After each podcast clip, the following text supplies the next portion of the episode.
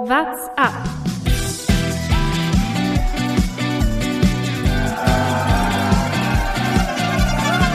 Alle rüber, Jattak, alle, alle rüber!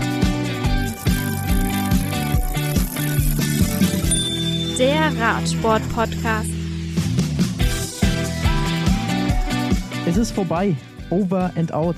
World Tour 2021 ist Geschichte. Alle Rennen sind absolviert und das heißt, wir wollen natürlich heute nochmal in einer neuen WhatsApp-Folge zurückschauen auf diese World Tour-Saison, sowohl bei den Frauen als auch bei den Männern. Mein Name ist Lukas Bergmann und heute mal wieder in voller Besetzung die WhatsApp-Crew mit dabei. Thomas Gerlich Schönen guten Tag. und Jonas Bayer. Grüße. Lukas, ich freue mich auch, dass du wieder dabei bist. Das ist ja hier das Wichtigste. Letztes Mal Thomas und ich nur zu zweit aufnehmen müssen. Ja, ich war auch mal im Urlaub. Darf auch mal sein.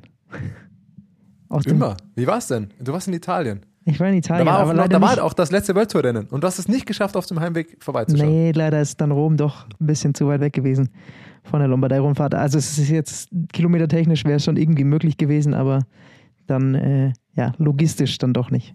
Deswegen habe ich es es leider ist- verpasst. Da fehlt der letzte Biss. Ja, es- definitiv. Der unnötige, der unbedingte Wille, der war nicht da. ja, einer, mit dem ich im äh, Urlaub war, der fährt jetzt übrigens mit dem Rad wieder nach Hause. Also von dem her, ähm, der macht's richtig. Ich habe es leider, leider falsch Ich gemacht. kenne den Kollegen, ist er immer noch unterwegs? Das würde mir ein bisschen Sorgen bereiten. Der ist immer noch unterwegs. Der ist gerade am Gardasee. Oh, hoppla. Ach, schön. Ja, da würde ich auch noch eine Weile bleiben. ja, wie wollen wir es machen? Jonas, du hast äh, einen Vorschlag in unsere WhatsApp-Gruppe gemacht, wie wir das heute strukturieren wollen. Wollen wir erstmal einfach drauf loslabern? Möchtest du schon mal deine, deine großartige Idee vorstellen? Wollen wir erstmal über Lombardei sprechen? Das wollt ihr erzählen, was ihr heute zu Mittag gegessen habt? Was, was wollen wir machen? ich glaube, jeder Zuhörer merkt jetzt, Vorgespräch gab es heute nicht.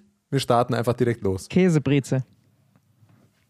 Also ich hatte gerade ein, schön, Mittagessen? eine schön, ein schönes äh, Feschbar, wie man ja in meiner Heimat sagt. Hier heißt es ja Brotzeit im Bayerischen. Äh, mit einer schönen Makrele und äh, auch noch äh, Meerrettichcreme. Das war wunderbar. Fein. Thomas, was hattest, was hattest du? Ich, ich sehe bei dir alkoholfreies Weißbier. Ja, ich war heute mal Das wieder das eine längere. Runde, auf dem, besser, längere Runde auf dem Rad unterwegs und da half alles nichts mehr. Da musste kurz vor zu Hause schon die Pizza bestellt werden. Da war keine Zeit mehr, irgendwas zu kochen oder nee, das musste einfach, ich wusste, okay, in zehn Minuten circa bin ich, bin ich daheim, Bestellung geht jetzt schon raus. Und dann kam der Toni, bester Mann, und hat für einen schönen Abend gesorgt. Also nachdem wir den Programmpunkt jetzt äh, abgehakt haben, den wichtigsten Programmpunkt, würde ich sagen, ähm, werden wir nachher unsere Season Awards so ein bisschen vergeben. Da werden wir nachher die einzelnen Kategorien durchgehen. Die werde ich jetzt, äh, ja, können wir ja nachher erst sagen. Wichtiger aber ist, glaube ich, vorher das erste, Thomas. Wir hatten letztes Mal aufgerufen, uns Oh ja. Teamnamen zu schicken. Äh, das war nämlich schon in unserem kurzen Vorgespräch Thema. Da hatten wir gesagt, wir besprechen das als erstes und du hast es direkt wieder vergessen, Thomas. Das hat mir am besten gefallen. Ja, ge- genau so ist es. Also um das nochmal ganz kurz zusammenzufassen für alle, nee, wir fassen es nicht zusammen. Jeder, der es nicht gehört hat, ist selber schuld. Es ging darum, aus Bahrain Victorious, die ein sehr gutes Jahr hatten, ähm, die Idee einfach diese, diese Erfolgsgarantie mit in den Namen aufzunehmen. Ähm, und tatsächlich haben uns ein paar Vorschläge erreicht. Ich sag mal, meine persönliche Top 3, Jonas, dann kannst du vielleicht noch, wenn dir noch was aufgefallen ist, noch mit reinwerfen. Also was mir sehr gut gefallen hat, war Hunger Astana. Ähm, was war noch dabei? Intermarché Winner Gobert. Und gerade nach Roubaix war mein absoluter Liebling natürlich Dreck Segafredo. Das also die drei Teamnamensänderungen für nächstes Jahr. Wir werden sie schriftlich einreichen bei der UCI. E-Mail ist schon aufgesetzt. Ähm, wir werden euch Bescheid geben, sobald wir da Antwort bekommen. Also ich, ich, ich übernehme auf jeden Fall ab jetzt Dreck Segafredo und meinen normalen Sprachgebrauch hier im Podcast. Also das ab jetzt schon mal bitte ich zu entschuldigen. Sehr kreativ auf jeden Fall. Ich, ja, vielen Dank, Lukas, du sagst es. Ähm, an alle, die uns da unterstützt haben mit ihren Einsendungen, hat uns auf jeden Fall schöne Vormittage und Nachmittage, je nach äh, Zeitpunkt, äh, an dem ihr es geschickt habt, verabreicht. Und wir versuchen natürlich bei weitem nicht so kreativ wie die Namen auch äh, solche Awards zu vergeben, äh, die wir jetzt küren werden für die Saison. Und äh, ich denke, wir fangen direkt an mit der ersten Kategorie und das ist Wollen wir vorher Das nicht noch neue- über die, Ah, die News Lukas, bitte. sprechen aus der, aus der vergangenen Woche? Ich meine, so ein bisschen was radsporttechnisch ist ja noch passiert. Ähm, zum Beispiel Tour de France-Strecke wurde vorgestellt, auch von den Frauen. Und das ist, glaube ich, äh, erstmal schon noch was, worüber wir kurz sprechen sollten. La Planche de Belfi auf jeden Fall sehr, sehr prominent, Nein, muss man sagen. Nein, La Super Planche de Belfi, wie es ja jetzt auf einmal heißt. Und das ist nämlich mein Hauptthema, das ich mir bei der Vorstellung der beiden Tour de France-Routen gedacht habe. Wie verschleiert man es am besten, dass man denselben Anstieg zum dritten in vier Jahren hintereinander benutzt? Man nennt ihn jetzt einfach super. Also Planche de Belfi hieß die letzten Jahre, oder habe hab ich es falsch im Kopf? Hieß einfach nur La Planche de Belfi, oder? Ja, ja. Warum heißt es jetzt auf einmal La Super Planche de Belfi? Also ich bin wirklich gespannt. Ist es ein neuer Berg? Wurde er noch neu aufgeschüttet? Ist noch besserer, noch schlechterer Asphalt? Ist es keine Ahnung, einfach die Weiterentwicklung? Das klingt so ein bisschen wie so eine Jugendserie. Das ist einfach der Super Planche de Belfi. Der ist noch steiler. Das ist der Teil 2. Aber ist es nicht irgendwie höher? Ich, da bin ich jetzt überfragt. Das wäre das wär vielleicht dann die Neuerung, dass sie jetzt einfach noch weiter Ist hochfahren. natürlich die, kann natürlich auch sein, dass es damals äh, Super Planche de Belfi hieß, als sie noch diesen Schotterteil da zum Schluss hochgefahren sind, diesen ultra steilen. Vor zwei Jahren war das, glaube ich, der Fall. Also ich glaube auch, dass jetzt wieder richtig steil. Also ich habe irgendwas wieder mit 20 Prozent und so weiter ja, ich gelesen. glaube, das ist dann dieses Finale, was sie das letzte Mal dann äh, mit Schotter, ich glaube, Alaphilippe hat damals attackiert, wurde dann aber nochmal übersprintet. Das war der Tag, an dem er das gelbe Trikot verloren hatte. Damals an, boah, lass mich lügen, irgendjemanden von Toins, Toins hat da gewonnen und Ciccone Toins. hat das Ciccone gelbe hat das Trikot gelbe Trikot damals geholt, genau. Jonas stark. Aber das, das war, glaube Das ich, dieser noch, ohne Anstieg, wo es zum nachzuschauen, Schluss ne? nochmal Ah. äh, auf Schotter fast 20 Prozent hochging. Also vielleicht ist das äh, dann nochmal wieder diese Super Blanche de Belfi. Könnte ich mir vorstellen. Weiß ich nicht, vielleicht haben sie hinten noch eine, äh, einen Wassergraben eingebaut und jetzt ist es Super Planche de Belfi oder eine Schanze. Ich weiß es nicht. Vielleicht kommt so. Wir wollen jetzt auch Ja, noch gar nicht zu tief auf, auf die Männerstrecke eingehen, würde ich sagen. Ich meine, da, äh, die analysieren wir dann natürlich im kommenden Jahr äh, eh nochmal ausführlich. Ich würde Auch die Frauenstrecke. auf die Frauenstrecke ganz gerne einmal schauen, weil es da doch sehr, sehr große Diskussionen gab. Acht Tage, keine Alpen, keine Pyrenäen dabei, sondern eben dann in Anführungsstrichen nur äh, die Vogesen mit der La Planche de Belfi. Was ist eure Meinung dazu? Es gab viel Hate im, im Internet auf den äh, Social Media Plattformen. Nur erstens, dass es nur acht Tage waren, dass es nicht diese legendären Berge äh, mit drin hat, die Strecke. Ich muss persönlich sagen, man muss erstmal sowieso froh sein, dass jetzt dieses Rennen auf die Beine gestellt wird, denke ich. Also klar wäre das natürlich vielleicht noch schön gewesen, die Pyrenäen oder so mit drin zu haben, aber ich meine, acht Tage Rennen ähm, da in Frankreich ist auf jeden Fall schon mal der erste richtige Schritt und dann kann man von da aus weiterschauen. Also, äh, um, um das kurz zu machen, meine Meinung dazu. Feedback ja immer konstruktiv. Zeigt mir eine Route in acht Tagen, die alle großen Gebirge drin hat. Also, wie soll das gehen in acht Etappen, in acht Tagen? Ähm, der Punkt ist ja auch, was ich ganz spannend finde oder ganz cool bei der Tour de France, ja, ist man es ja mittlerweile gewohnt, ähm, in Paris Champs-Élysées, letzte Etappe wird bei den Frauen die erste Etappe sein. Ist es, geht's ja am selben Tag oder am Tag nach der Männer äh, los? Wisst ihr das gerade? Boah, da müsste ich nochmal aufs Datum schauen. Tour de France der Frauen ist ja, glaube ich, direkt im Anschluss. Also das verbindet sich dadurch ein bisschen.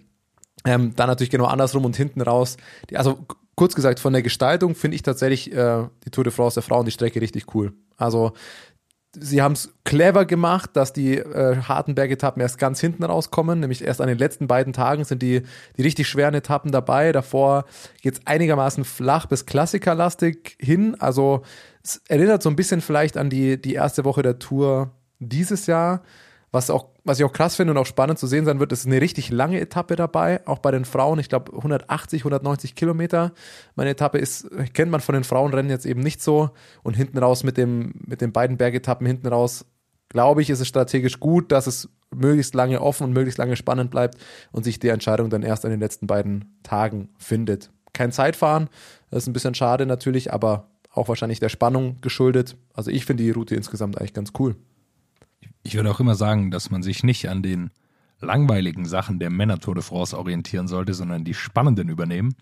Und die langen Bergetappen sind meistens zwar äh, im Voraus ja, spektakulär, äh, sich zu überlegen, was alles passieren könnte, aber meistens passiert dann auf Klassiker-Etappen oder eben an so Anstiegen wie Planche de Belfi. Also ich glaube, es könnte ein cooles Rennen werden.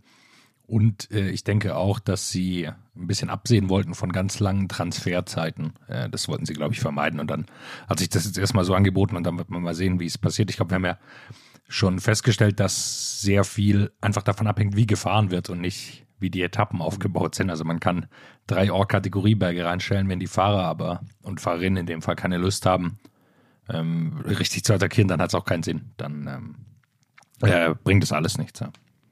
Und die erste Etappe, du hast das richtig gesagt, äh, Thomas, findet dann eben schon an dem Sonntag, den 24. Juli statt. Also der Finaltag der Herren, also wird dort dann quasi ein Mega-Event an diesem Tag stattfinden. Also erst die Frauen und dann später die Männer mit ihrem Finale. Also da ist dann in Paris einiges los. Das finde ich ist eigentlich eine ganz gute Terminplanung. Ich hoffe, die Frauen kommen aber vor den Männern an, weil sonst fahren die hinten auf auf diesen Bummelzug, die, letzte, die ersten 70 Kilometer. Ja, aber das ist ja, ich glaube, ohne jetzt zu viel darüber zu wissen, das wird ja wahrscheinlich mit der Grund sein, wenn du diesen Tag hast, was ich nachvollziehen kann, zu sagen, okay, man gibt sich da quasi den Staffelstab in die Hand, die Männer beenden ihre Tour de France, die Frauen starten, dann startest du von Paris und um dann keine ewig langen Transfers noch mit reinzubauen, am, direkt am Anfang von so einer Grand Tour oder was ist ja dann die erste Tour, die es sein wird bei den Frauen, von Paris kannst du halt nicht noch nach äh, südwestlich Frankreich irgendwie runter oder so. Also das ist ja entsprechend bei der Planung dann zu berücksichtigen. Ruhetag ist das, glaube ich, das Einzige, was man bei den Männern nochmal ansprechen muss. Die starten in Dänemark und haben am vierten Tag schon den ersten Ruhetag. Also es gibt eine andere Aufteilung dieses Jahr. Es gibt drei Ruhetage insgesamt. Heißt dann, dass die Tour einfach einen Tag früher startet, glaube ich, ne? Ja. Am 1. Juli ist ein Freitag. Ja, sonst bei den Männern ist, denke ich, äh, ohne jetzt schon ins Detail gehen zu wollen, das werden wir dann nächstes Jahr, wenn wir uns auch ehrlicherweise selber erstmal richtig darüber informiert haben, machen, ist vieles dabei, würde ich sagen. Also es ist äh, leider kein Teamzeitfahren dabei, da, da hatte ich vielleicht ein bisschen drauf geschielt. Ansonsten hat man Klassiker-Etappen, man hat, was, wie es ich jetzt auf den ersten Blick gesehen habe, mit die zwei im Englischen sagt man Back-to-Back Bergetappen, also zwei sehr, sehr schwere Etappen hintereinander. Das scheint mir schwerer zu sein, als es die letzten Jahre oft der Fall war. Also zwei richtig krasse Etappen hintereinander. Es gibt eine Roubaix-Etappe, Planche de Belfi ist dabei, ähm, Galibier, also die klassischen berühmten Berge, Alpe d'Huez, genau, Bergankunft Alpe d'Huez wird dabei sein. Wir werden besoffene Holländer sehen. Also eigentlich ist auch mit das meiste dabei, was das Radsportherz begehrt. Insofern wirkt es erstmal wie eine relativ gelungene Planung und im Detail werden wir es uns dann nächstes Jahr mal anschauen. Werden wir auch einen betrunkenen Thomas sehen? Ihr hattet doch mal geplant, äh, dahin zu fahren, äh, zur, zur Tour de France. Also an Kehre 16, äh, schön neben einem Holländer-Van und Campingstuhl, könnte ich mir sehr gut vorstellen. Dann nur noch mal ein Tipp von mir. Wenn ihr mit eurem Bus zu Alpe d'Huez hochfahren wollt, müsst ihr circa eine Woche vorher da sein. Sonst äh, wird, wird gesperrt und man kommt nicht mehr hoch. Da wird nicht mit dem Bus, da wird mit dem Rad hochgefahren und dann, na gut, dann haben wir ein Problem mit dem Bier. Das kriegen wir irgendwie hin. Eine vorsichtige Abfahrt dann vielleicht. Oder wir übernachten da, mal schauen.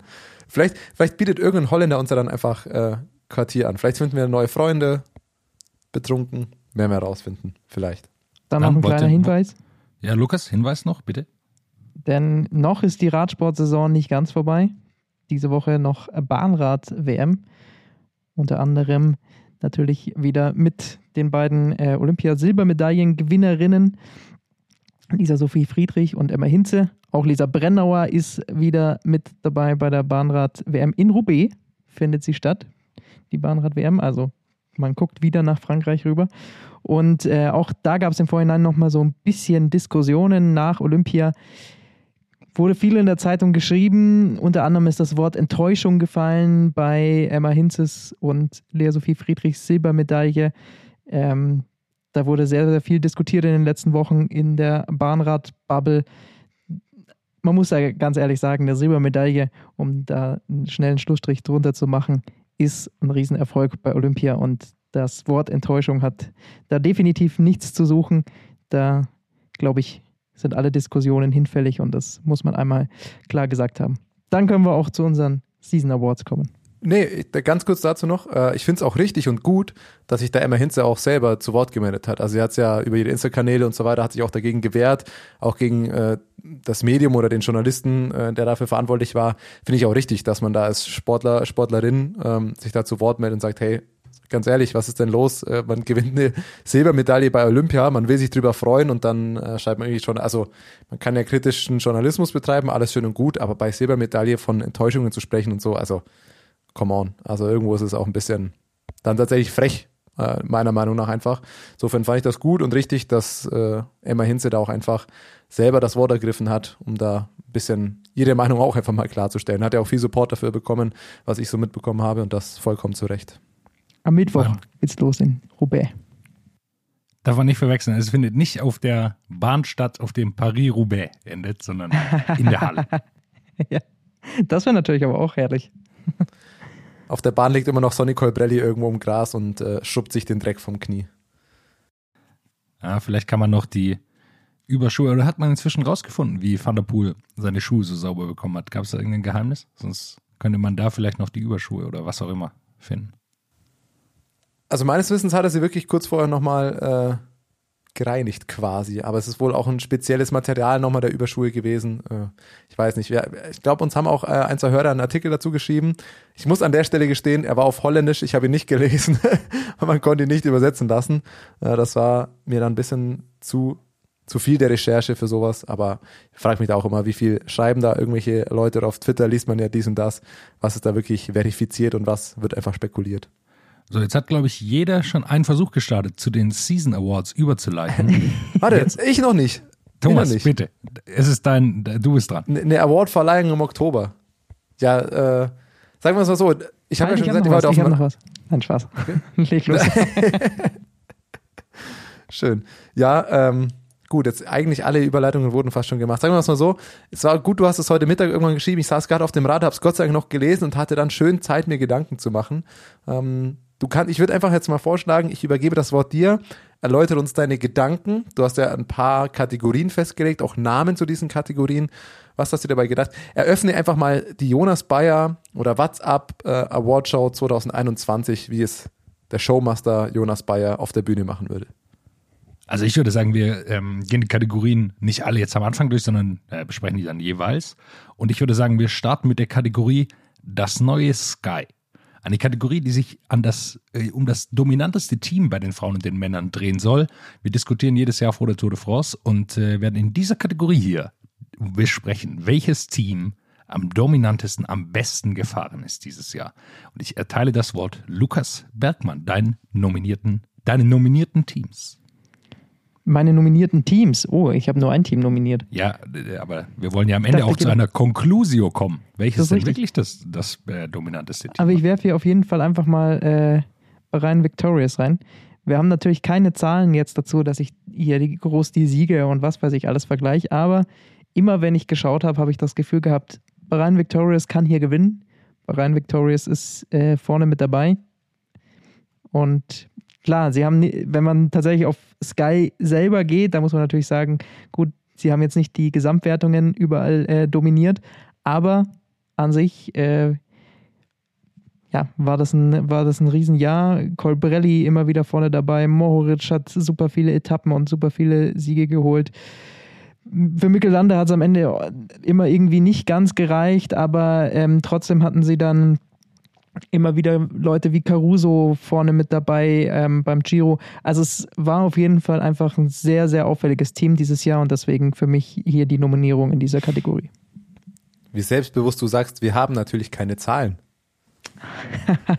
30 Rennsiege waren es für Brian Victorious. Das ist nämlich das Team, das ich da auch am ersten auf dem Zettel hatte, wobei ich bei der Kategorie fast sagen muss, es wirkt so ein bisschen, ich bin mir nicht sicher, ob es das noch gibt, weil das ein Team Sky habe ich jetzt nicht gesehen dieses Jahr. Das hat sich eigentlich auch äh, letztes Jahr, das ist, das ist ja eigentlich das Schöne, dass zumindest bei den Grand Tours keins mehr gibt. Wenn man auf die, rein auf die Ziege, auf die äh, Zahlen Siege schaut, ist die Koenig äh, Quickstep nach wie vor mit Abstand auf Platz eins. Also die haben die meisten Siege. Ich würde bei, bei der Bahrain Victorious damit gehen tatsächlich, dass sie das ähm, ja den größten Sprung gemacht haben. Also wenn man hier, ich habe hier die ähm, Liste mit den Siegen des Jahres und die meisten Plätze nach oben gemacht, hat er tatsächlich ähm, Bahrain Victorious. Und vom subjektiven Empfinden, wie du es gesagt hast, ich fand vor allem, wenn man auf die Grand zum Beispiel schaut, ähm, wo ja die Teams auf Dauer auch mit am wichtigsten sind, vielleicht, ich hatte bei jedem, bei jeder Grand das Gefühl, dass sie das mit in, der, in der Breite das stärkste Team hatten. Und sie hatten ja tatsächlich bei fast allen Grand auch noch relativ viel Pech mit Fahrern, die ausfallen und stürzen und so weiter. Also ich würde bei Bahrain vom subjektiven Gefühl mitgehen. Mein Team, äh, das neue Sky, ist Team Ineos. Äh, super viele Punkte gesammelt. wow. ähm, es, es, klingt ja so merkwürdig, weil sie natürlich bei der Tour de France äh, nicht ganz abgeliefert haben, haben aber trotzdem ein super Ergebnis gehabt. Und bei allen Einwochenrundfahrten waren sie eigentlich äh, vorne mit dabei, haben super Ergebnisse gelandet und äh, sind einen riesen Giro gefahren. Die haben eine Breite in ihrer Mannschaft, die sonst noch kein Team abbilden kann, nicht mal Jumbo Wismar. Ähm, obwohl die natürlich in der Spitze mit, mit Roglic und Wout van Aert wahrscheinlich besser sind, ähm, sehe ich sie trotzdem als äh, immer noch als ein wahnsinnig dominantes Team, was natürlich auch mit ihrem Budget zusammenhängt. Also, Oder einfach noch Jonas Wingegaard, der am Ende noch vor Carapaz bei der Tour gelandet ist. ist richtig. Guter Mann. Ja, wenn man den Vergleich zwischen, äh, zwischen Ineos und Jumbo Visma da nimmt. vielleicht kommen wir ja gleich noch auf Jonas Wingegaard zu sprechen, wer weiß. Relativ sicher. Ja, aber ihr habt beide für, für Bahrain gestimmt äh, bei den Männern, dann äh, will ich mich dem natürlich nicht verschließen. Ähm, ich denke, wenn Michael Landa fit gewesen wäre, dann wäre das ohne Frage das Team äh, des Jahres gewesen. Gibt es sonst noch wen zu nennen von eurer Seite? Team, das Bei den euch Frauen über, das euch überrascht hat? Überrascht, also was man tatsächlich Guten, da einfach mit, Guten. was man, ja, ja, was man da tatsächlich einfach mit sagen muss, Alpecin Phoenix hatte ein brutales Jahr. Also sie haben jetzt, wir hatten es vor ein paar Wochen, glaube ich, mal angesprochen, da hatten sie den Rekord noch nicht. Ich glaube, jetzt haben sie ihn ähm, für die meisten Rennsiege äh, im Jahr für ein Nicht-World Tour-Team. Und sie sind einfach Anzahl der Saisonsiege dies Jahr auf Platz 5. Vor Bahrain, vor Bora, vor Drexiger Fredo zum Beispiel. Ähm, Sehr vor gut, dass du den Movistar. Namen schon eingebaut hast, danke. Ja, also, natürlich, der muss jetzt sein, aber man muss es einfach sagen, was für ein gutes äh, nicht-World Tour-Team die da einfach haben. Wie machen wir es? Gehen wir jetzt dann direkt auch noch zu den Frauen in derselben Kategorie über oder Yes, gehen wir erst genau alle so, Kategorien? genau so ist es geplant. Jetzt die Frauen. Und Dann andersrum, du startest, Jonas. Ich starte. Äh, Das macht es mir leicht, weil ich dann äh, als erster SD Works sagen kann. Ähm, Ich glaube, da braucht man gar nicht viel debattieren. Also die sind einfach so super stark, haben so viele gute Fahrerinnen. Äh, Deshalb ist für mich die das neue Sky im Frauenradsport. Ja, was soll man da groß noch anderes sagen? Also, Ich würde sagen, also ich habe tatsächlich, natürlich auch SD Works, das ist ja auch klar, aber Movistar, ja gut, weil sie halt Annemiek van Fleuten haben. richtig. als einziger. Ja, aber natürlich, aber- Es geht ja darum, dass das neue Sky ist ja so, Emma also Sky war ja so brutal, weil sie einfach so breit aufgestellt waren und ähm, ist Okay, quasi wenn man egal. da die Breite nimmt, okay. Aber grundsätzlich hat Movistar ein ziemlich erfolgreiches Jahr auch hinter sich, was Anzahl der Siege einfach angeht. das ist richtig, ja. Oder der Ergebnisse, sagen wir es mal so. Aber gut, äh, wahrscheinlich SD Works, wenn man auf das dominanteste und das, die, den Award-Namen das neue Sky geht, muss man wahrscheinlich schon sie nennen. Also um das UCI World Tour Ranking, das niemand versteht und niemand weiß, was damit eigentlich ausgesagt wird, mal noch zu Rate zu ziehen. Da ist SD Works ganz vorne, dann Trek Segafredo, ich glaube, die sollte man auch noch nennen, sind ein gutes Jahr gefahren. Wen? Dreck Segafredo, Entschuldigung. Ah, okay. Und Movistar äh, dann eben an drei. Und ich glaube, es liegt auch hauptsächlich tatsächlich an Annemiek äh, von Fleuten natürlich. Bei mir ist es Hat andersrum. Bei mir ist Movistar auf Platz zwei. Ja? Das verstehe wer will. Es gibt verschiedene UCI-Rankings, die teilweise gleich heißen. Bestimmt habt ihr eins, das sich Ja, im, ja. im vierten Name des Rankings nochmal Ah, nee, unterscheidet. ich bin beim. Ah, nee, nee, nee, nee, okay, ich bin bei Pro Cycling Stats, beim Ranking. Die haben ein eigenes Ranking, das ist haben ein nicht eigenes das Ranking. offizielle.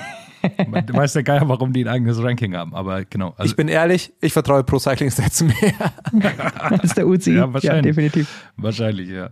Nein, ich wollte natürlich, äh, Trek Segafredo ist, äh, glaube ich, noch zu nennen, die sind ein super Jahr gefahren und äh, sind, da, sind da vorne dabei, auch bei den absoluten Top-Teams.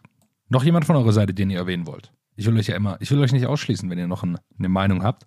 Dann will ich auf die andere Seite schauen, Das ist nett von dir, Jonas. Ja, Dass du unsere Meinung nicht ausschließen willst. Ich glaube, das ist, das sollten wir, sollten wir übernehmen für einen Podcast. Ich glaube, hier ist eine gute Idee, Ja, das- Meinungen nicht auszuschließen. das Ich würde dem vehement widersprechen, was du gerade gesagt hast. Nämlich, dass du Aus- Trek Egal, was du Segafredo da- gesagt hast. dass du Trek Segafredo da dazu zählst. Die habe ich in einer anderen Kategorie, zu der wir gleich noch kommen werden. Schau mal an. Da werden wir gleich noch ins Debattieren kommen. Aber wir wollen auf die andere Seite schauen, des Pelotons der Teams und wir wollen auf die Kategorie Snakebite schauen.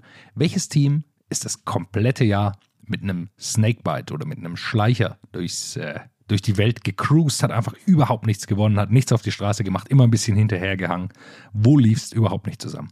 Thomas, it's your turn. Hunger Astana. So kurz mache ich es. Also für mich ist Astana mit das enttäuschendste Team, was das Verhältnis aus Ambition und äh, Resultaten am Ende geht.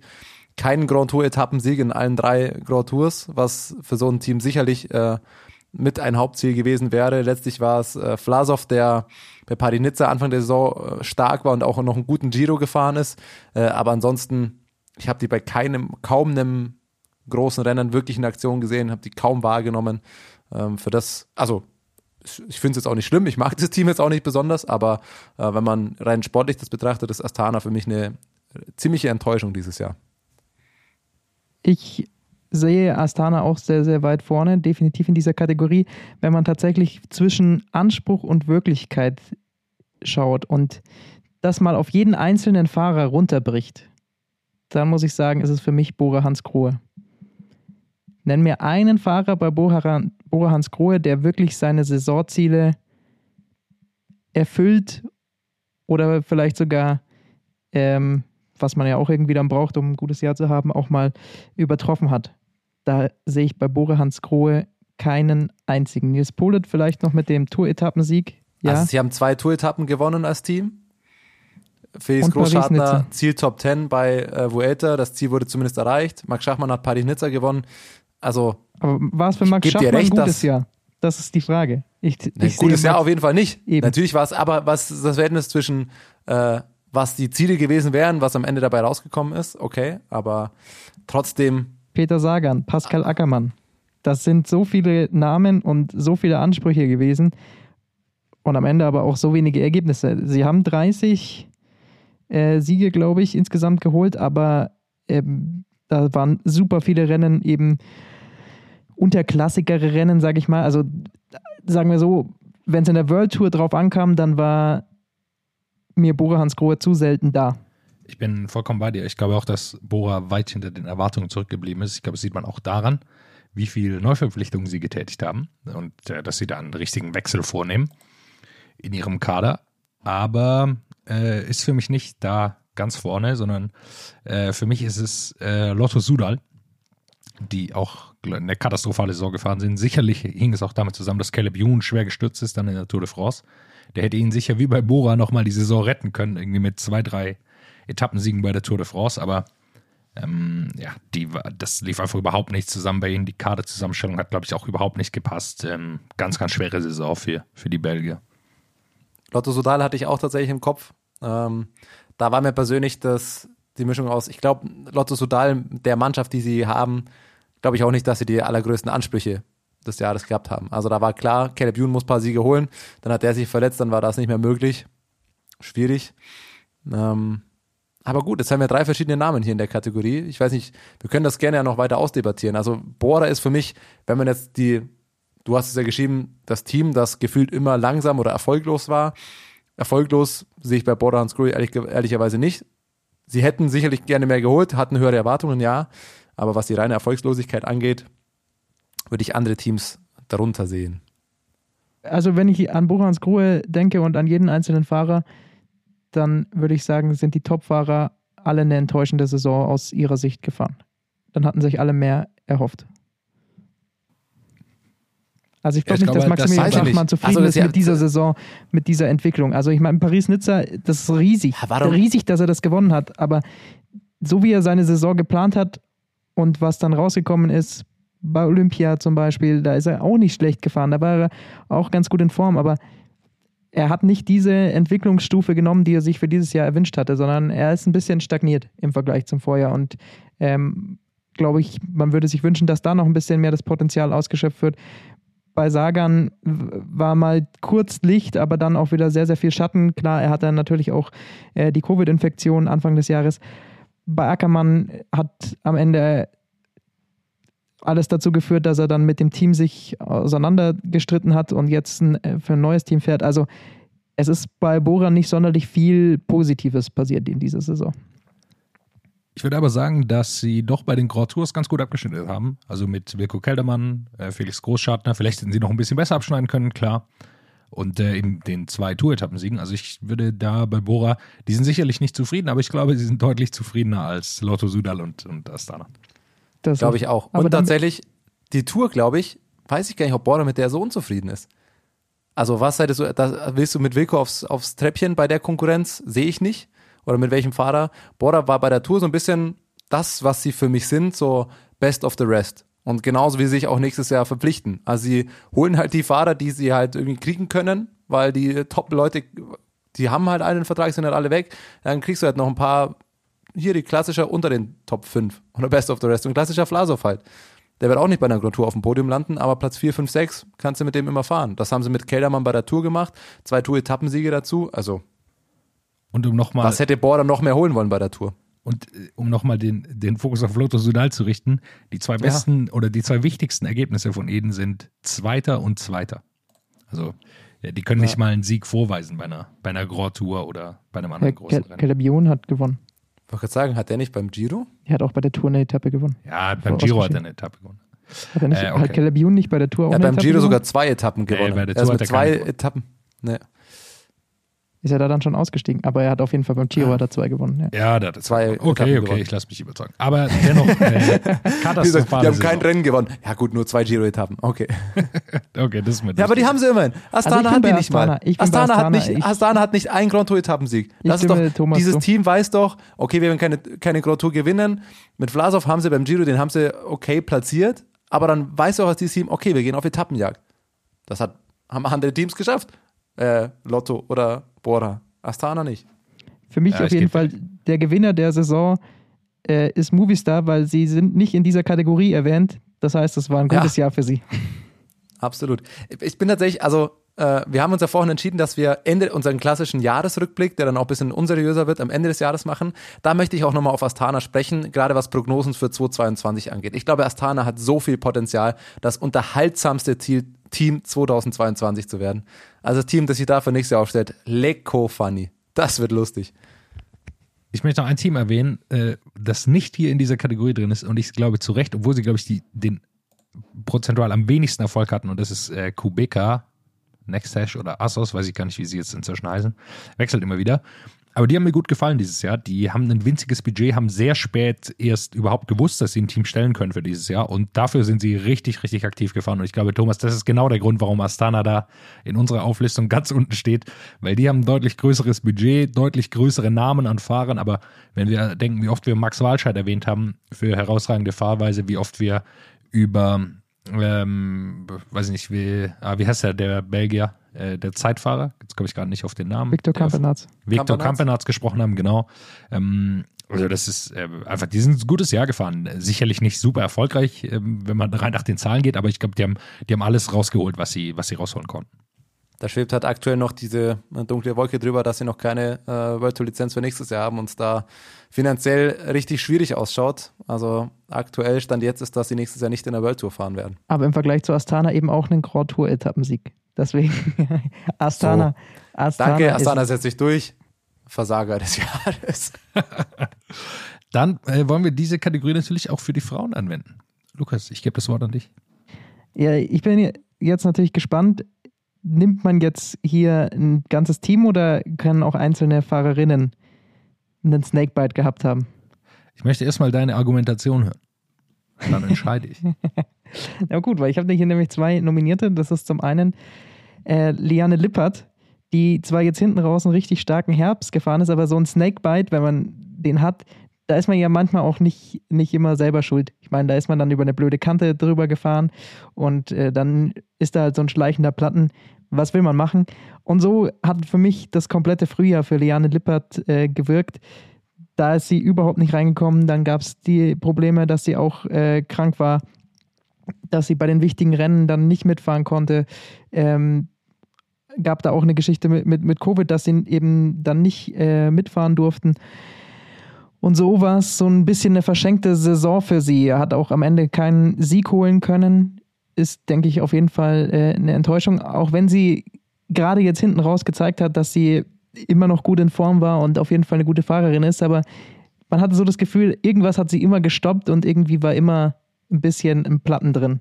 Das, wenn es um einzelne Fahrerinnen geht, wenn es um ein ganzes Team geht, dann würde ich an dieser Stelle nämlich Trek Segafredo nennen. Du hast sie vorhin angesprochen als äh, gutes Team mit, mit vielen Siegen, aber ähnlich wie bei, bei Bora, meiner Meinung nach immer dann, wenn es gezählt hat, waren sie eben nicht da.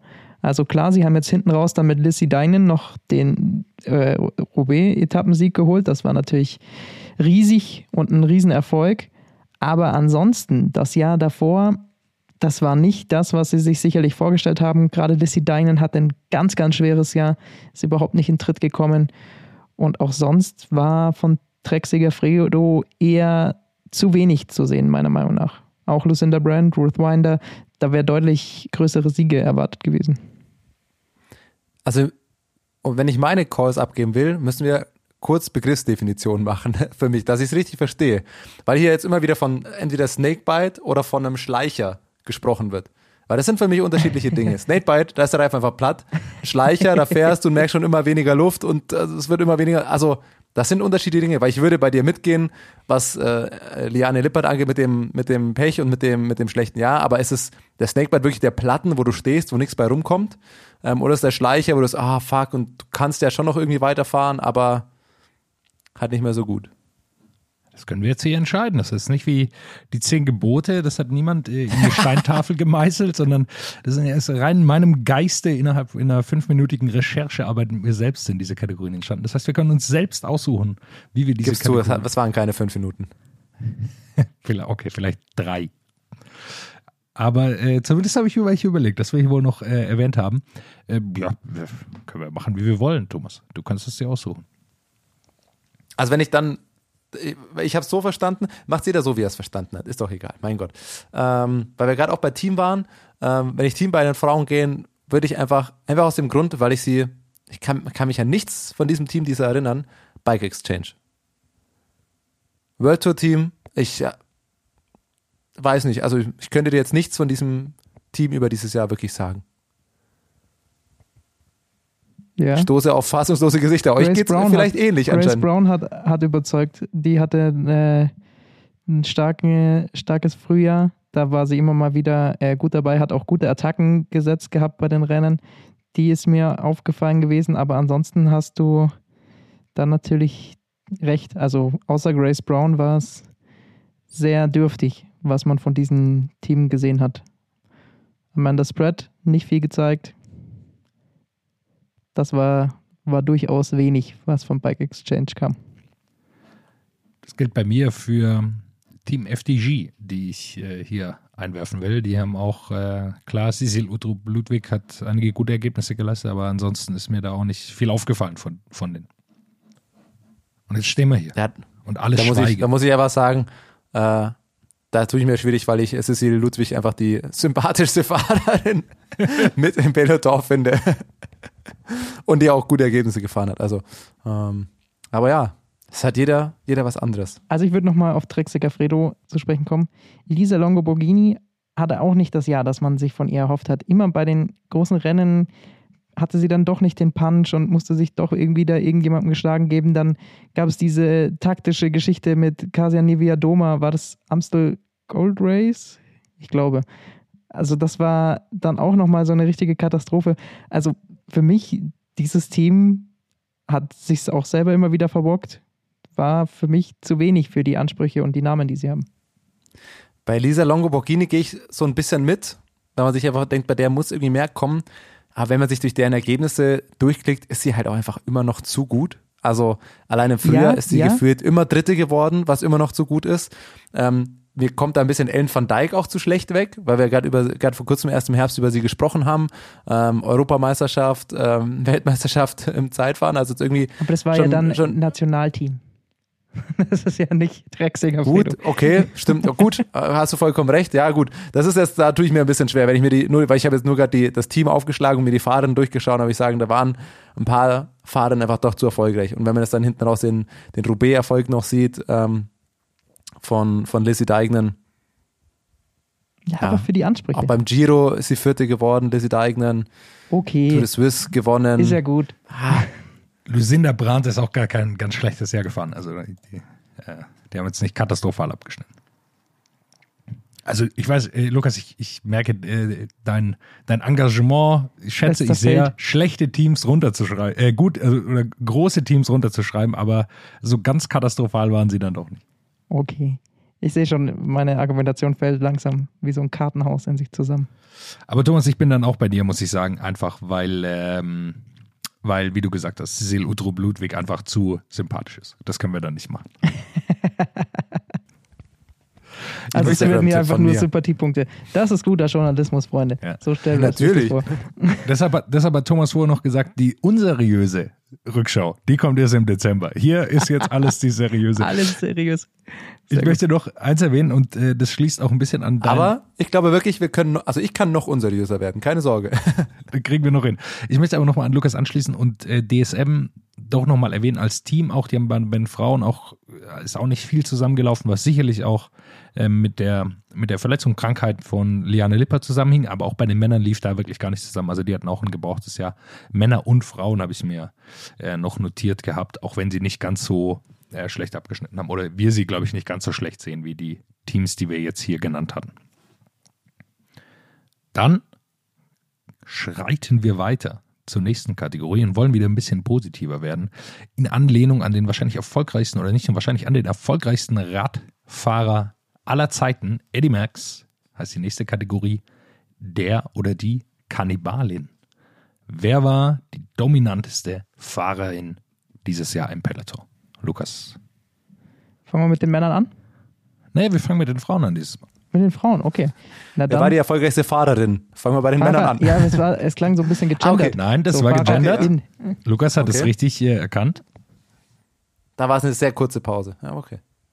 Ähm, gut, dann sind wir bei den Frauen. Dann, ja, äh, muss man am Ende doch wieder sagen, Annemiek van Vleuten, sehr langweiliger Call, aber das war dann doch sehr beeindruckend, gerade noch mit dem Olympiasieg und der Olympiasilbermedaille nochmal zwei Ausrufezeichen, auch wenn die Silbermedaille für sie eine Enttäuschung war am Ende. Aber das ist wieder eine andere Geschichte. Aber wie stark sie dann Ach, sind Silbermedaillen jetzt auf einmal Enttäuschungen? Ah, okay. für, für sie, sie hat geweint. Ja, ja, ja, Ziel. ja, ja, alles gut. Hey, das, so legst du mir das nicht in den Mund, mein Lass dich doch aufziehen.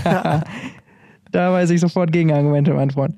Und wir Nee, wollen daran erinnern, dass sie erstmal noch geweint hat, weil sie gedacht hat, sie hat gewonnen, glaube ich. Ja, eben. Das ist natürlich richtig. Sie wird auch im Nachhinein die Silbermedaille dann wahrscheinlich nicht als Enttäuschung sehen, aber im ersten Moment hat es natürlich für sie so gewirkt. Ich, ich würde es keine Enttäuschung nennen. Aber gut, anderes Blatt. Aber Das trotzdem ich ist ich finde es so lustig, wie mit gut. einem kurzen Einwurf sofort wieder eine Minute äh, Diskussion und Rechtfertigung erzeugen. Ja, kann. natürlich. Das. Man will hier ja nicht äh, irgendwie schlecht dastehen. Aber Annemiek van Vleuten, mein Call, machen wir es kurz. Ich glaub, behalte noch meine mit. Argumente, falls jemand was anderes hat, Ja. damit ich ihn an die Wand treten kann. Nein, ich äh, brauchst du nicht. Ich bin da tatsächlich bei dir. Ich glaube, das ist auch die Kategorie, wo wir die am schnellsten geht.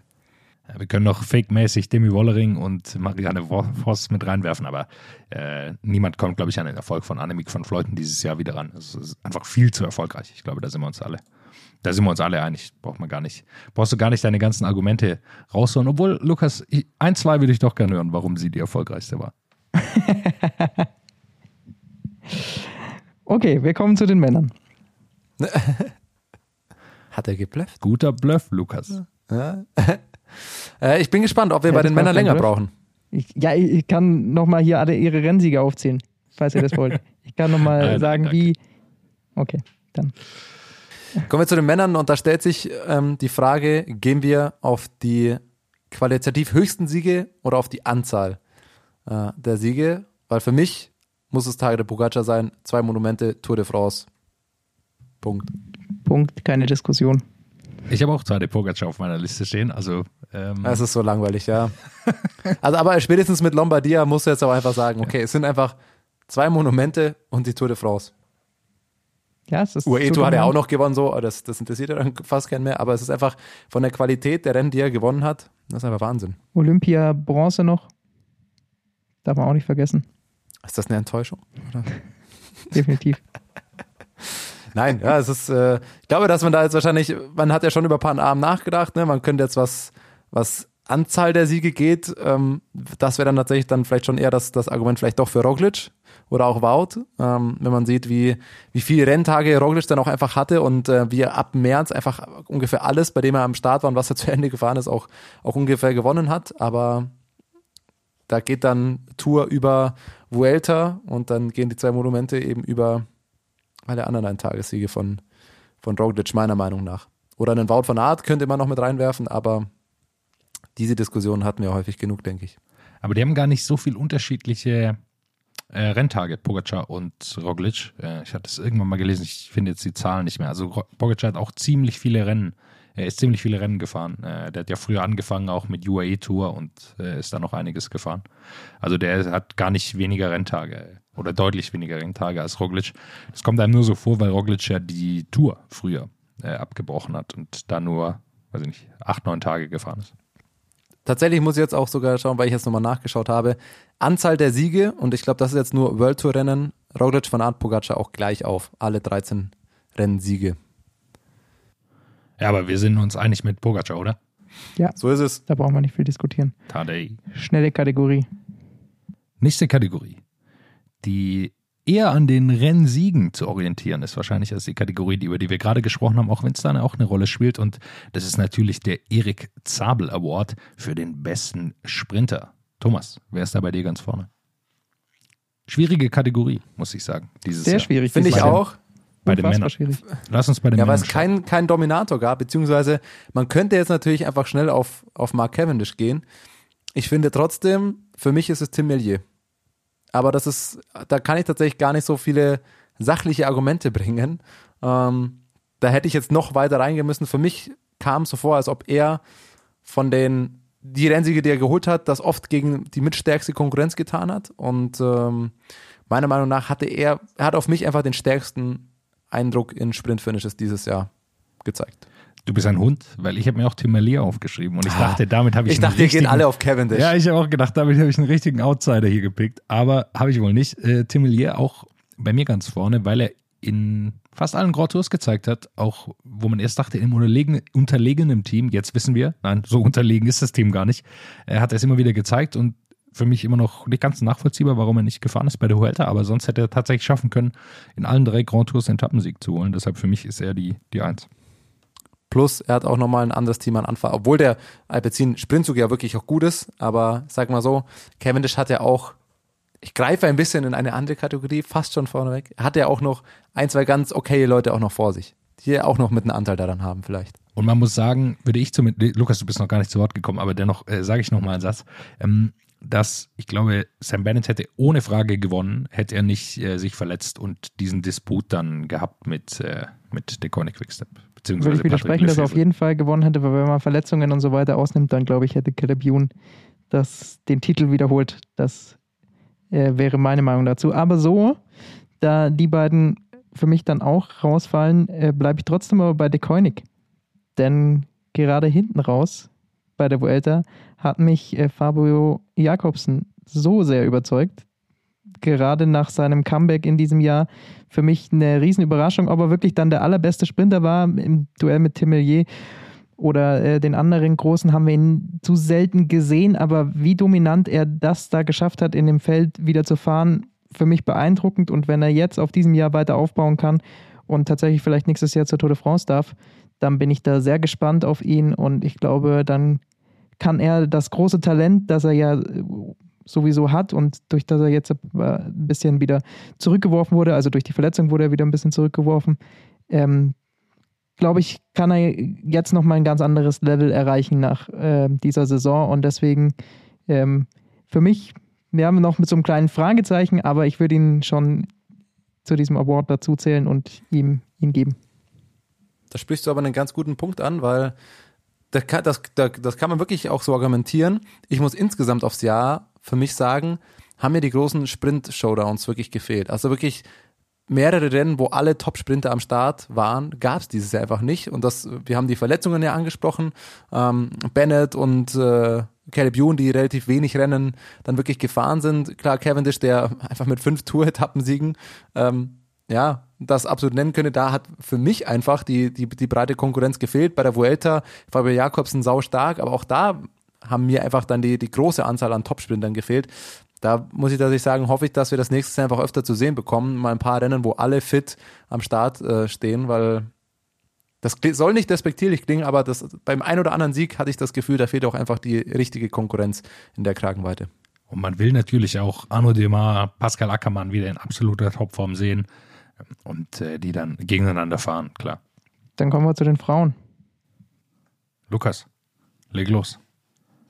Auch da ähm, relativ langweiliger Call, aber wenn man wirklich sich äh, Finals anguckt auf Etappen oder auf Klassiker, dann war immer Marianne Voss die gefährlichste im Sprint, auch wenn sie ab und zu inzwischen taktische Fehler macht, weil sie zu früh losfährt, was früher immer funktioniert hat, ist sie trotzdem, wenn alles einigermaßen läuft, nicht zu schlagen. Und da muss sie schon einen großen Patzer selber machen, dass sie geschlagen wird.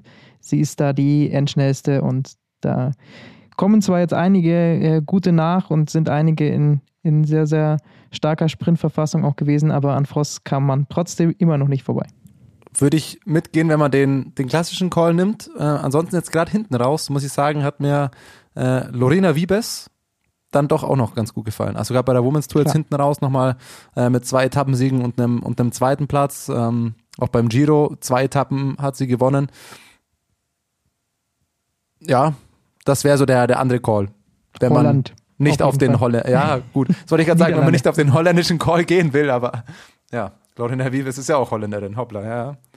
Äh, ja, Für mich ist auch Marianne Voss und äh, ich habe immer das Gefühl, wenn sie noch in der Gruppe ist, dann sind alle anderen auch nervös. Und äh, das spricht für mich immer dafür, dass sie einfach die gefährlichste ist, weil eigentlich alle davor scheuen, mit ihr in den Schlusssprint zu kommen. Äh, du hast gesagt, klar, ähm, sie geht manchmal jetzt zu früh los. Ich glaube, es liegt auch daran, dass einfach alle anderen stärker werden und dass sich jetzt Sachen rächen. Das konnte sie früher einfach machen, wie sie wollte. Da hat sie eh gewonnen. Jetzt gibt es einfach genug starke Fahrerinnen. Also Demi Wollering, ähm, die äh, hat sie ja auch einmal abgekocht, meine ich auf jeden Fall beim großen Klassiker. Und äh, also es gibt jetzt einfach mehr, das Feld wird einfach deutlich stärker und da wird es auch für sie schwerer, aber sie ist immer noch super, super stark und, und kaum zu schlagen. dann ist das, glaube ich, entschieden. Da Relativ kommen schnell. wir. Einen haben wir, äh, wir haben noch mehrere. Was sage ich hier noch ein? Nächste Kategorie. Der Pogacar ist immer noch jünger als du Award. Da gehen natürlich, geht alle Ehre an Lukas Bergmann für diesen Titel, denn äh, der stammt nicht aus meiner Feder, das will ich sagen. Und das ist eine Kategorie, da haben wir zwei Sachen zusammengelegt. Äh, da kann man entweder für den besten Newcomer, das was darunter firmiert, äh, sagen, also einer, der zum ersten Mal jetzt wirklich groß aufgetaucht ist in der Saison, oder für einen, der einen riesen Sprung gemacht hat in der, im, im World Tour. Also eine oder einer. Äh, ich würde sagen, äh, wir fangen an bei den Frauen und da ist es für mich äh, Demi Wollering, die einen riesen Schritt nach vorne gemacht hat, absolut ganz, ganz vorne angekommen ist in der Weltspitze und deshalb ist es für mich, für sie, für sie gilt es auch, Pogacar ist immer noch jünger als sie, aber ähm, absolut angekommen in der Weltspitze. Ich habe eine Dame, über die wir schon sehr oft gesprochen haben. Und hier trifft Pogacar ist immer noch jünger als du. Auf jeden Fall deutlich zu. Äh, Marianne denn Voss. sie ist schon, Ah, nein, denn sie nein. ist schon 30. Marlene Reusser. Marlene Reusser. so ist es. Habe ich auch auf der Liste. Von dem, was man den Fortschritt zur Vorsaison nochmal sieht, ähm, bin ich tatsächlich auch bei Marlene Reusser. Die hat einfach nochmal so gefühlt wirklich einfach einen Schritt einfach nach vorne einfach nochmal gemacht. Ich habe das Gefühl, sie hat einen Schritt übersprungen und ist einfach Ja. äh, direkt ganz oben angekommen. Also von so einem Ausreißer letztes Jahr beim WM-Zeitfahren zu einer absoluten Konstante in der Weltspitze. So würde ich es auch nehmen, ja. Da passt das, Pogacar ist immer noch jünger als du. Leider nicht dazu. Aber, na wobei, da passt äh, Passt genauso. Emma Norsgaard. Emma Norsgaard hatte ich mir noch aufgeschrieben. Ähm, die hat für mich, finde ich, auch nochmal einen Schritt gemacht im Vergleich zum letzten Jahr, äh, was die, was die insgesamt die Ergebnisse auch nochmal angeht, ohne jetzt die, die ganz, ganz großen Erfolge ähm, da haben zu können. Ähm, ja, Und sie das ist zu wie den alt? Frauen von mir. Das wollte ich jetzt schon. Die ist, glaube ich, wirklich noch jünger als die ist Pogacar. 22. Sie ist 22, glaube ich. 22 oder 23. Und ja. selbst da, siehst du? Sogar da ist Pogacar noch mal jünger. Nein, das nein, ist ja nein. das Absurde. Nee, nee, nee. Nein, nein, nein. Emma Norsgaard ist ist jünger 22, als, Pogacar ist 23. Ja. Oder? Norsgaard ist jünger. als Pogacar ist 22. Nee, 23. Nein, der ist 23 geworden im September. Der Der, der ist uralt. Der gehört zum Ja, wirklich. Eisen jetzt. Der, langsam, es geht schon wieder bergab mit dem. Safe. Ja, mal, erst zwei Toursiege, Mann. Wie soll das noch was werden aus dem? Ey? Unglaublich. Enttäuschung, um da das Wort wieder zu verwenden. Der hat auch nur noch sechs Jahre Vertrag. Der muss langsam mal liefern, um danach noch einen zu bekommen. Anschlussvertrag. Ja. Mal sehen. Okay. Zur Not, Äh, Israel holt ihn schon für eine Menge Geld, selbst wenn es bergab gehen sollte. Israel, da können wir am Ende des Jahres auch nochmal drauf sprechen. Israel ist ja das, glaube ich, das habe ich äh, zugegeben auf Twitter gelesen, aber Israel ist einfach das Team, das Leute kauft, die ihre Karriere dort beenden können. Ja. Das ist so ein bisschen das Retirement-Team. ich warte, ich war, okay, erste wilde Prognose für 2020, jetzt schon, Jaron Thomas geht zu Israel. Oh. Das wäre das, was noch fehlen würde. Immer noch kein Vertrag für nächstes Jahr. Stand jetzt, offiziell. Aber äh, wir schweifen ab. Mir kam zu Ohren, er macht einen Pub auf in Wales irgendwo. Oh. Ah, ich habe ihn gestern hat auf Instagram äh, ein Foto vom Rugby-Spiel. Siebte Reihe, Bier in der Hand. Da sehe ich G. Okay, äh, ich glaube, wir können uns auf Reuse einigen. Ich habe äh, Demi Wollering mir auch aufgeschrieben, schon in, antizipierend, weil ich äh, schon geahnt hatte, dass alle äh, oder dass wir alle auf uns auf Reuse einigen können, dass wir zumindest ein paar andere Namen haben. Ähm, gehen wir über zu den Männern. Thomas, wer ist da dein? Tadej Pogacar ist immer noch jünger als du. Ja, da passt es nämlich genau, da finde ich, passt es wie die Faust aufs Auge, auch wenn man sich einfach äh, die Trikotverteilung bei der Tour de France anschaut. Also es wäre für mich Jonas Wingegaard. Vielleicht bin ich auch nicht der Einzige, der ihn hat, weil das ist Klassiker. Improvement letztes Jahr, ich, ich kannte ihn ehrlicherweise nicht. Er wird dieses Jahr einfach Zweiter bei der Tour. Ähm, er trägt das weiße Trikot, aber auch nur so lange, bis es zur Trikotverleihung kommt, weil dann heißt er, okay, du trittst ja nur in Vertretung für Bogi, weil der ist halt immer noch jünger als du. Für mich ist es Sonny Colbrelli, der es dieses Jahr geschafft hat, zu einem absoluten Weltklassefahrer zu werden. Davor immer schon sehr, sehr gut, sehr viele Rennen gewonnen, aber jetzt, ich, also die, der Paris-Roubaix-Sieg war nur die Krönung, glaube ich, für seine absolut herausragende Saison, die er gefahren ist und wirklich dominant auch, auch abgeliefert hat. Ich habe einen, der Pogacar auch mal geschlagen hat. Und zwar bei den nationalen, Davon gibt's nicht so viele. von den National, bei den nationalen Meisterschaften. Im direkten Duell, 26 Jahre ist er alt. Matej Mohoric ist ein Wahnsinnsjahr gefahren. Ähm, zwei Tour-Etappen dann auch noch äh, gewonnen. Also er ist wahnsinnig gut gefahren, war immer vorne mit dabei bei den äh, bei großen Rennen, wenn er auch irgendwie mit Ambitionen angetreten ist. Ähm, immer gut in Form. Für mich ein überragendes Jahr gefahren, sehr, sehr auffällig, ähm, immer vorne irgendwo zu sehen. Und das war beeindruckend, weil man hatte ihn davor ja mal auf dem Schirm, aber dass er so dominant über ein ganzes Jahr vorne mitfahren kann, für mich beeindruckend. Darf nicht vergessen, er ist einen her herausragenden Giro gefahren, bis zu seinem schweren Sturz. Also hat, klar hat er noch zwei Tour-Etappen gewonnen, aber er ist schon sehr, sehr gut beim Giro gefahren. Ähm, und dann leider schwer gestürzt. Ist so ein bisschen das, was, äh, glaube ich, was Nils Polit geschafft hat mit seinem zweiten Platz bei Paris-Roubaix, hat Moritz dieses Jahr geschafft. Also dieses richtige Heraustreten nochmal aus einem starken Fahrer zu einem, zu einem Weltklassefahrer. Ja. Aber einigen müssen wir uns. Also wir haben Schwierig. Ja, Wingegaard, ich finde, wir haben- natürlich schon Colbrelli krass. Also Tourpodest. Moritz, ja. Tourpodest und nur ein Jahr älter zu sein als, als Tadej Pogacar. das ist schon Also eine da, das ist einfach, da ist es, genau. Also je nachdem, was man Most Improved Fahrer, würde ich tatsächlich bei euren beiden Tipps mitgehen. Aber wenn man die Kategoriename und Pogacar ist einfach trotzdem noch jünger als du, dann da kam einfach, dann kam einfach Jonas Wingegaard. Wird zweiter in der Tour, sensationeller Erfolg, hätte keiner mit gerechnet, davor kannten, also wahrscheinlich, was den Namen angeht, davor sehr wenige, jetzt kennen ihn sehr viele und Pogacar ist einfach trotzdem noch jünger als er. Und hat einfach schon zwei Tour, Tour gewonnen.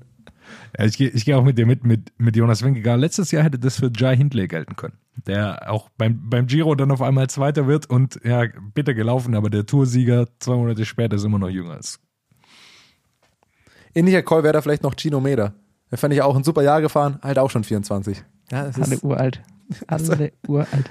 die ganzen Leute, die so ein Jahr jünger als Pogacar sind, äh, ein Jahr älter als Pogacar sind, wo du genau weißt, ja, ey, richtig gut, bist auch noch echt junger Fahrer. Aber es gibt halt einen, der ist trotzdem noch jünger und krasser. Remco ärgert sich. Nicht nur, weil er dieses Jahr nicht Most Improved war, sondern weil er auch in dieser Kategorie nie gewinnen wird. Ja. ja, das ist richtig. Ja, Okay. Remco muss langsam liefern. Jonas Wingegaard ist es also geworden und dann kommen wir aus meiner Sicht zur letzten Kategorie. Ihr werdet mich danach korrigieren, wenn wir noch eine haben.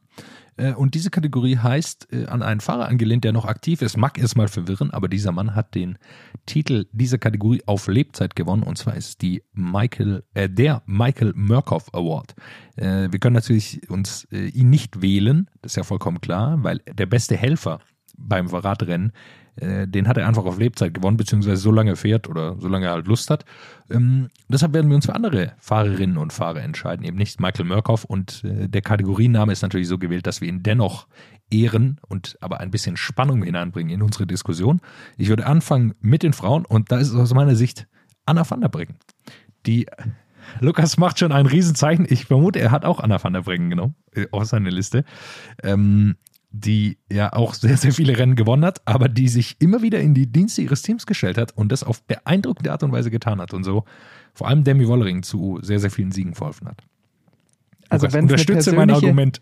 Wenn es noch persönliche, äh, eine persönliche Helferin für Demi Wollering geben würde, dann ist es auf jeden Fall Anna van der Breggen. Ich weiß nicht, ob wenn, wenn jemand anders da im Team gut gewesen wäre, ob sie dann gesagt hätte, ja, ja, gut, aber da will ich jetzt selber fahren. Aber ich glaube, die äh, liebt einfach auch irgendwie Demi Wollering, übernimmt ja jetzt dann auch dieses Team äh, mit als äh, sportliche Leiterin und wird da eben mit dem Team Mitspracherecht haben. Und sie hat so richtig, ja, Demi Wollering nochmal ein Jahr unter ihre Fittiche genommen und nochmal ausgebildet, um jetzt im nächsten Jahr dann als äh, Teamleiterin auch noch sagen zu können, ja, ja, das ist äh, meine Ziehtochter, die, die habe ich aufgebaut und jetzt gewinnt die hier auch noch Rennen. Thomas, jetzt hast, äh, hast, du die große Freude, nach diesem doppelten Schlag äh, der Worte in eine Kerbe äh, dein, dein Argument zu bringen. Wir sind an dem Zeitpunkt angekommen, wo ihr äh, für die nächste Minute nur noch den Kopf schütteln werdet, wahrscheinlich. Also ich hatte zwei Ideen zu dieser Kategorie. Eine Idee, muss ich einfach sagen, Helfer der Saison war für mich die Schaltgruppe am 10.7. von Bauke Mollema. Es ist endlich mal nichts passiert. Es gab die große Versöhnung Schalke, sie hat funktioniert und sie hat seine Etappe gewonnen. Okay, das war der schwache Call natürlich, aber den, den wollte ich noch mit unterbringen. Kurze Frage Ansonsten dazwischen. Ich, kurze Frage dazwischen. Ja? Ist Bauke Mollema jetzt im Frauen World Tour äh, Peloton ah, wir sind, ah, wir sind, ah, okay, ja. Ich habe Helfer der Saison, den habe ich tatsächlich übergreifend gemacht. Da habe ich keine zwei verschiedenen. Sonst gut, gehe ich einfach bei euch mit. Machen wir es so. bei den Frauen. Das habt ihr so gut argumentiert. Was soll ich da noch dagegen sagen? Okay, ich appreciate trotzdem den Gag, den du gemacht hast mit Bauke Mollema, wollte aber natürlich dich trotzdem noch callen für Bauke. Und dein, dein zweiten ja. Punkt will ich aber noch, will ich aber natürlich. Aber der ist auch äh, übergreifend, auch unseriös und betrifft auch eher das äh, Männerpeloton. Deswegen wollen wir die, die Frauen hier abschließen, dann machen wir es noch so halb seriös. Ja, für die Frauen hatten wir uns ja geeinigt, deshalb äh, halb Passt, seriös mit weiter mit. mit dem merkwürdigen Männerpeloton. Ähm, ja, da gibt es für mich eigentlich auch fast nur einen Call, wenn ich mir überlege. Ähm, hoher Name, hohe Ambitionen, unterstützt sein Teamkapitän in einer großen Rundfahrt 20 Etappen lang, macht alles, fährt die Rundfahrt nicht mal zu Ende. Ähm, von vornherein nur um Endig Maas auf Platz 2 zu heben, ist für mich Miguel Angel Lopez der Helfer des Jahres. Sehr gut. Sehr gut. Das muss man einfach mal machen. Mit dem Namen, mit dem Vertrag, 20 Etappen und einfach dann zu sagen, nee, passt, ich steige aus. Ich wollte nur Endig Maas helfen. Ähm, ist doch alles cool. Danach wollte er sich auf Paris-Roubaix konzentrieren, oder? Das war. Genau, genau so. Hat dann also, leider, hat dann leider Finde ich stark. Geschafft. Muss man sich aber erstmal hinten anstellen und sagen, ich fahre die Rundfahrt auch gar nicht zu Ende. Ist okay für mich. Lukas, hast du jemand besseren als das Schaltwerk von Bauke Mollema oder Miguel Angel Lopez? Ja, ich habe lange überlegt, ob es irgendwo so eine Situation gab, wo man wirklich sagen kann, das war so perfekt taktisch irgendwie gemacht oder also oder ob man auf so einen Call geht wie, wie Tony Martin, der halt ewig von, von vorne fährt. Es ist äh, sehr, sehr schwierig. Am Ende bin ich auch auf einen Quatsch-Call gekommen. Und zwar sage ich, äh, bester Helfer des Jahres ist das äh, Fotofinish gewesen oh. beim Amstel Gold Race. das dann am Ende doch Wout van Art einen Sieg beschert hat, um einen Pixel weiter vorne. Also das war für Wout van Hart definitiv der, der beste Helfer, war das Fotofinish beim Amstel Gold Race. Ja, gefällt mir auch gut. Kann ich hier natürlich. Jetzt kommt, jetzt kommt Jonas noch mit einem seriösen. Ja, jetzt Call, kann ich nur Gott. abschnicken. Oh. Jetzt sitze ich hier und äh, ich habe mir äh, Jonathan Castro Viejo aufgeschrieben, der beim Giro genau das geleistet hat, was äh, Lukas verlangt hat. Äh, eine taktisch, oder ja, weiß gar nicht, so taktisch brillant war, er war einfach nur super stark und hat alle in Grund und Boden gefahren. Äh, beim Giro und dann sogar noch bei der Tour äh, auch, noch, auch noch sehr, sehr stark gefahren. Deshalb ist es für mich Castro Viejo, der dieses Jahr diesen Titel bekommt, den eigentlich bei Ineos immer Michael Kwiatkowski gebucht hatte. Daniel Felipe Martinez ist mir da, wäre mir da auch fast noch, auch gerade vom Giro, noch so ein bisschen in den Kopf gekommen. der war auch schon irre. Also weil er einfach selber dann noch auf was Platz 5 oder was ist er gefahren oder also immer noch krank gut war. Ähm, und die Bilder, die natürlich auch immer für sich sprechen, wie er Egan Bernal an seinem einzigen nicht ganz herausragenden Tag da den Berg hochgeschrien hat. Also das wäre auch noch so eine Idee gewesen. Aber Castrovejo gehe ich tatsächlich auch mit, ja. Ja, Castrovejo ist deshalb für mich weiter vorne, weil er sehr, sehr viel mehr Arbeit gemacht hat. Also ähm, Ja. Martin ist Auch super stark natürlich, aber vor allem halt am, am Schlussberg. Und Castrovejo, der ist manchmal ja dann drei Berge vorher schon drüber gefahren. Einen hätte ich noch. Bester Helfer der Saison für mich auch der Kollege Simon Kerber. Beim Tourfunk Oh, ist er stark. wieder eingesprungen, hat äh, hier äh, übernommen, wenn jemand von uns äh, nicht konnte, um dort einzugehen und unterstützt uns natürlich auch immer wieder im Hintergrund mit Ideen und äh, Einfällen. So zum Beispiel noch für eine weitere Kategorie, über die wir sicherlich auch noch sprechen müssen, nämlich für das äh, schlechteste oder für das beste Trikot. Ich habe es mal den Education First äh, Gedächtnis Award, damals hießen sie ja noch Education First, genannt, äh, wenn wir dann noch über das Aussehen sprechen müssen. Thomas, Ja, Da müssen wir absolut. da bist du dran. Ja, also ich sag's mal grundsätzlich, Frauenpeloton über Männerpeloton.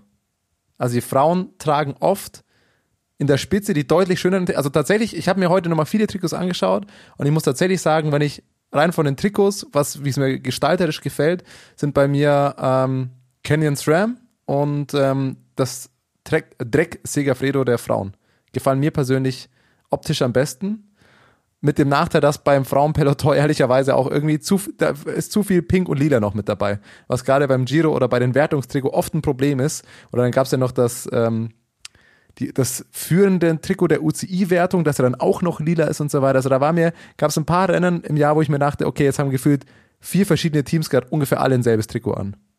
Das ist noch ein Problem daran.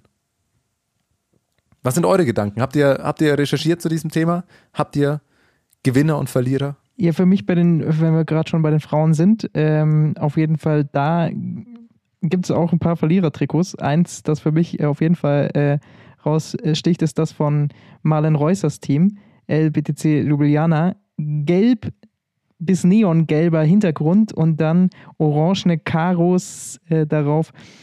Nee, das passt irgendwie nicht so ganz und das ist mir bei jedem Frauenrennen leider so immer so ein bisschen ein Dorn im Auge, dieses Trikot.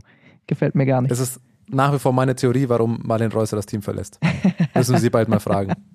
Aber sie hat Aber doch gesagt, sie legt da gar nicht so viel Wert drauf. Sie fährt auch mal im Arztkittel noch. Ja, aber Rad. Arztkittel ist über diesem Trikot. Aber Glück gehabt, die werden nächstes Jahr zu äh, UAE, wenn ich das richtig äh, gelesen hatte. Also Ja. nur UAE wegen dem Trikot Lizenz hätte sie nicht Team. wechseln müssen. Äh, UAI kommt dann vielleicht auch mehr Richtung Arztkittel ja. Von den Weißen, von den Farben. Also für mich ist es ähm, äh, übergreifend äh, das Team äh, Bike Exchange. Das hat mir dieses Jahr gar nicht gefallen. Die, äh, wahrscheinlich auch leistungstechnisch, äh, hat mir das einfach gar nicht, äh, das hat nicht zusammengepasst aus meiner Sicht. Bike Exchange. Mit äh, den Farben konnte das nichts werden. Ja, das war einfach, hat mir nicht gefallen mit diesem Türkis da. Nee, nee, äh, die waren nichts für mich. Und natürlich der blaue Reifen. Den muss man an dieser Stelle. Ja, der, kriegt ist außer Kategorie. Der ist, äh, Mention. Der ist der Snakebite des Jahres. Also der, da, da würde ich lieber den Reifen durch zehn Scherben fahren. Aber wo wir gerade bei den Trikots nochmal waren, habt ihr das, googelt mal, wenn ihr es nicht vor Augen habt, das Trikot von Liv Racing vom Frauenteam. Weil das ist für mich der Inbegriff, was beim Frauenpeloton zu viel ist. Lilanes Trikot mit einer Blume über der Schulter. Ich weiß nicht, ob das mir zugeht, aber das ist ein bisschen zu sehr auf Stereotyp äh, Frauenmode oder was auch immer da gemacht. Habt ihr, seht ihr es gerade? ja, Ja, das zu sehr auf Instagram gemacht, wenn du mich fragst. Ah, das ist, das ist eine Katastrophe. Aber privat würde ich es mir kaufen, bin ich offen. ja, du könntest es auch tragen, Ohne aber den Sponsor. Aber ich, äh, man muss einfach sagen, wie es ist, diesen Award gewinnt auch Simon Kerber mit seinem Aperol-Trikot. Äh, Er hat nicht Oh nur ja. die Kategorie eingeführt, er wusste natürlich, dass er schon das beste Trikot hat. Er hat ein Aperol Spritz. Lukas Bergmann hält ins Bild. Er hat du hast es wirklich, du Asi, du hast es dir gekauft. Er hat es. Er hat es. Jetzt kommt die Überraschung. Du hast es. Warum? Ich hätte doch mitbestellt. Sag doch was. Ich habe Oder hast du es im Urlaub ich habe es äh, zum Geburtstag bekommen. Ha, stark. Von Simon Kerber? Nein, nicht von Ah. Simon Kerber. Okay. Ich habe mir tatsächlich kurz überlegt, ob ich es dir zum Geburtstag schenken soll. Aber stark. Ja, gut. Äh, ich muss es mir, glaube ich, auch bald holen. Wir müssen auf Team Aperol Ausfahrt gehen. Das ist klar. Eine Frage, auch wo wir gerade bei den Trikots noch sind, weil ich muss tatsächlich sagen, es ist nicht hässlich, aber ich finde es einfach stinklangweilig, die Coney Quickstep. Dieses Trikot gab auch dieses Jahr und dann haben, soll das ja noch das Argument sein, dass da irgendwo dieser Wolf, weil sie sind das Wolfpack, kann man auch langsam mal eine Debatte anfangen, wie lange reitet man diesen äh, Marketingzug und so weiter noch Das durch, geht noch zehn Jahre so wenn weiter. irgendwelche alle am Tisch rumheulen wie die Wölfe und so. Aber ich erkenne auch einfach diesen Wolf auf diesem Trikot nicht. Ich habe immer noch nicht gesehen, wo da das Konterfei eines Wolfkopfes sein soll oder auch nicht. Für mich ist das Trikot einfach nur langweilig. Ja, müssen sich mal was einfallen lassen. Gebe ich dir recht. Bora hat dieses Jahr hat was gewagt. Fand ich gut. Agio Dessert hat mir gut gefallen, die neue, diese, dieser Querschriftzug. Einfach aus dem Also Grund, Dessert wäre bei mir beim Most Improved Trikot. Ja, Most also größten Trikot. Fortschritt. Und das Trikot ist trotzdem noch jünger als Tade, äh, trotzdem schon älter als Tadej Pogacar. Naja. Genau, sagen wir alle Awards nochmal mit, der- mit Trikots durch. Ja. Wenn man ein bisschen weiter runter geht, gibt es in, also in die unteren Kategorien, da gibt es natürlich dann schon üblere Trikots, also in diesen Pro-Tour-Dingern. Uno X, zum Beispiel dieses norwegische Team, schon auch ein sehr grelles Trikot. Weiß ich nicht, was ich davon halten soll. Aber gut, äh, das sei dahingestellt. Ähm, ich will noch eine Kategorie zum Schluss machen, äh, die ich ganz selbstlos nach mir selbst benenne, äh, die Jonas Bayer-Kategorie. Und jetzt ist die Kategorie, bin ich wo man, sehr gespannt. wo man nochmal random Namen nennen darf, die einem dieses Jahr aufgefallen sind. Lukas, bitte du. Jetzt musst du auch starten, oder nicht? Nein, natürlich Lukas. Marc Gib mal ein Padun. Beispiel, was? Marc Pardun. Ah, okay. Ja, gut. Thomas? Werden jetzt einfach nur Namen genannt, oder wie? Ohne ja, was du, was du denkst. was wer, dazu? wer sollte noch genannt werden? So, so ist ja auch meine Technik jedes Jahr. Ich versuche eigentlich, ich nenne einfach äh, jede Folge, ich nenne nochmal drei, vier Namen, um mich dann einen Monat später nochmal äh, feiern lassen zu können, welchen Namen genannt hatte. Das ist auch ein bisschen klarer und langweiliger Call, aber Anna Kiesenhofer, wenn man einen Jahresrückblick macht, für mich wahrscheinlich wirklich die Geschichte im Radsportjahr 2021, Männer und Frauen. Aber das ist irgendwie auch so ein bisschen obvious. Also da fällt mir nichts Kreatives ein. Ansonsten, ach, Mir hat Louis Manches noch riesen Spaß gemacht zum Schluss äh, bei der Huelta, dass er es nochmal, dass er da nochmal zeigen konnte, dass er tatsächlich ein guter GC-Fahrer ist. Dann leider gestürzt, aber der hat mir, der hat mir großen Spaß gemacht. stark. Rein Taramé. nenne auch, ich, ich nenne auch Rigoberto Uran einfach gerne mal noch so. Ja, Lukas geht wieder zurück zu seinen Klassikern der Huelta-Berichterstattung. Rein Taramé, äh, die Legende. Und natürlich, ich glaube, was ein Name, den wir hier, wo wir, worüber wir noch nicht gesprochen haben, äh, auch ein Kolumbianer, Thomas, du hast Uran gesagt, aber einer, der es fällt gerade aktuell auf äh, durch andere Dinge als Radsport, Nairo Quintana. Der ist beim, Stimmt, das haben wir noch So gar nicht gut. erwähnt. Die Und Echse. warum haben wir da noch nicht die drüber Echse. gesprochen? Er war grün. möchtest du es auflösen. Thomas? Für alle, die es noch nicht mitbekommen haben. Was ist da los? Ich glaube, ich kann mir nicht vorstellen, dass es da einen Kontext gibt, der das erklären kann. Nairo Quintana war im kolumbianischen Fernsehen in einem Echsenkostüm.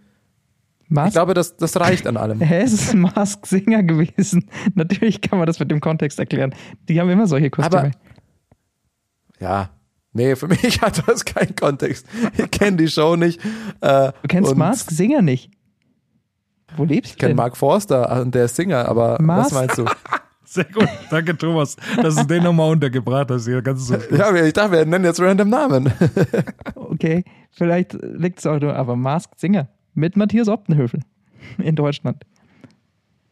Den kenne ich, der war mal bei der Sportschau. Mhm. Wenn sich Leute verkleiden und dann singen und dann diskutieren die da immer darüber, wer sich unter dem Kostüm versteckt und dann werden da die Kostüme gelichtet und so war halt, und die haben immer so wilde Kostüme. Wie soll man dann auf Nairo Quintana kommen, frage ich mich. Ja, Nairo Anhand Quintana der Stimme singt oder? halt dann auch im kolumbianischen Fernsehen. Oh, ja, dann will ich Gar das mit Ton so sehen. Wenn, schlecht, wenn ich muss man gewusst hätte, dass Nairo singt, äh, hat er wirklich gesungen? Ja, natürlich, klar hat muss er da gesungen. singen. Ja, das Und ist, ich, performt. das Sinn Keine Ahnung, ich hab Masked das, Singer. sorry, ich kenne das nicht. Also er hat dort gesungen, kann man sich nochmal anhören. Er googelt einfach äh, Nairo Quintana, Mask Singer. Und ich muss sagen, ich war sehr überrascht. Man denkt immer so, Nairo Quintana kriegt überhaupt nicht den Mund auf, da kommt gar kein Wort raus. Aber ähm, das war jetzt nicht gut, aber ich hätte es deutlich schlechter erwartet, wenn Nairo Quintana singt. Von dem her überraschend, aber natürlich trotzdem sehr, sehr lustiger Anblick. Nairo Quintana im Echsenkostüm. Ähm, auf jeden Fall ein kurzer äh, Google, eine kurze Google-Suche wert, wer es noch nicht gesehen hat. Vor allem hat er performt wie noch einer. Also er hat nicht nur gesungen, sondern auch eine Tanzperformance auf, aufs Brett gezaubert. Und ich glaube, das Kommunizieren ist genau das, was ihm, äh, was sich seine Teamkollegen bei Wuvistar mal gewünscht hätten, dass er mal sagt, Männer, heute, ich kann einfach nicht mehr. Äh, das hat er da vergessen. Vielleicht hätte er singen müssen, das hätte ihm vielleicht geholfen. Hätte man vielleicht ein kleines Musikbett drunter gelegt und dann äh, hätte er es vielleicht zugegeben. Okay, Berge, ich habe natürlich jetzt einen einzigen Wunsch, wenn wir nächstes Jahr wirklich zur Tour de France äh, fahren sollten. Dann im wir Echsenkostüm. müssen auf jeden Fall irgendwie dieses scheiß Kostüm auftreiben und so lange neben Nairo Quintana laufen, bis er anfängt zu singen. mein, mein Vorsatz fürs nächste Jahr, jetzt schon. Fährt er überhaupt Tour? These. Kann Nairo nicht die Tour. Oh, Okay, wenn Nairo Quintana nicht mehr die. Tour fährt, dann ist Wir gehen schon wieder zu weit. Wir haben am Anfang der Folge haben wir gesagt, wir wollen über die Das Tour dann Unseriöse soll noch warten, Lukas. die Tourvorschau wollen wir erst dann im nächsten Jahr wirklich machen. Jetzt sind wir doch schon wieder mittendrin. Von dem her glaube ich, ist das ein guter Zeitpunkt, um dieses World Tour Jahr hier und heute zu beenden. Es hat Spaß gemacht. Auch mit Der euch. Männer zumindest. Man muss ja tatsächlich sagen, die Frauen haben ja, glaube ich, nach wie vor ein World Tour Rennen noch im Oktober. Eins ist noch offen, ja. Insofern Aber- müssen wir alle Kategorien vielleicht einfach nochmal in, in ein paar Wochen besprechen. Sollte sich da noch großlegend was ändern. Die Runde von Drenthe, lese ich hier, ist am Samstag noch. In den Niederlanden. Schöner Abschluss für alle. Äh, Niederlande. Aber ich sehe auf, auf Instagram, wenn ich den Fahrerinnen oder Fahrern folge, sehe ich schon sehr viel mehr Fotos vom Strand und von Cocktails. Ähm, bei manchen heißt das nicht zwingend, dass Offseason ist, aber bei den meisten äh, wird aus dem Post klar, sie sind schon in der Offseason. Wie die meisten wahrscheinlich. Wer, wer ist Ja, dann einfach Jaron mal- Thomas von, vom Frau, des Frauenpelotons? Das ist Oh. doch die Frage. Werden wir mal rausfinden. Da werden wir Der nochmal in Garen die Thomas Recherche Award, gehen. den werden wir auch noch Den einführen. Garen Thomas Award, ja. Meistes Bier oder Cocktails. Oder Burger. Oder Burger. Oder die meisten Stürze. Kann man alles, Oder alles wer, kommt, wer kommt mit der schlechtesten Form in den, ins neue Jahr? Und schafft es dann trotzdem, sich immer noch in eine, eigentlich irgendwie, irgendwie trotzdem wieder fit zu werden. Obwohl man sich im März denkt, nee, also, was hat der im Winter eigentlich gemacht? Das kann man wirklich, muss man auch nochmal erwähnen. Wir haben vorher über immer Hinze gesprochen, die sich zu Recht beschwert über äh, falsche Erwartungen. Bei John Thomas, über den kann man sich absolut äh, in dieser Form lustig machen, weil er ja, also der ist super erfolgreich schon gewesen und äh, ich glaube, er nimmt sich selber da auch nicht allzu ernst und kommt tatsächlich immer mit einer bescheidenen Form im Jahr an. Und das liegt sicher nicht, äh, weil er dazwischendurch mal krank war, sondern weil er im Pub auch gerne ist über die Weihnachtsfeiertage. Hat er sich auch verdient, der Mann. Das ist doch ein gutes, gutes Schlusswort für diese Folge. Dann, äh, ja, warten wir mal jetzt äh, noch so ein bisschen ab. Wir werden auch eine kleine Pause einlegen und dann melden wir uns wieder zurück mit Radsport, mit WhatsApp. Vielen Dank auf jeden Fall an alle fürs Zuhören, für diese World Tour Saison. Bis dahin macht's gut, gut ausruhen, bisschen Rolle fahren und dann sind wir wieder alle fit. What's up? Der Radsport-Podcast. WhatsApp ist eine M945 Produktion. Ein Angebot der Media School Bayern.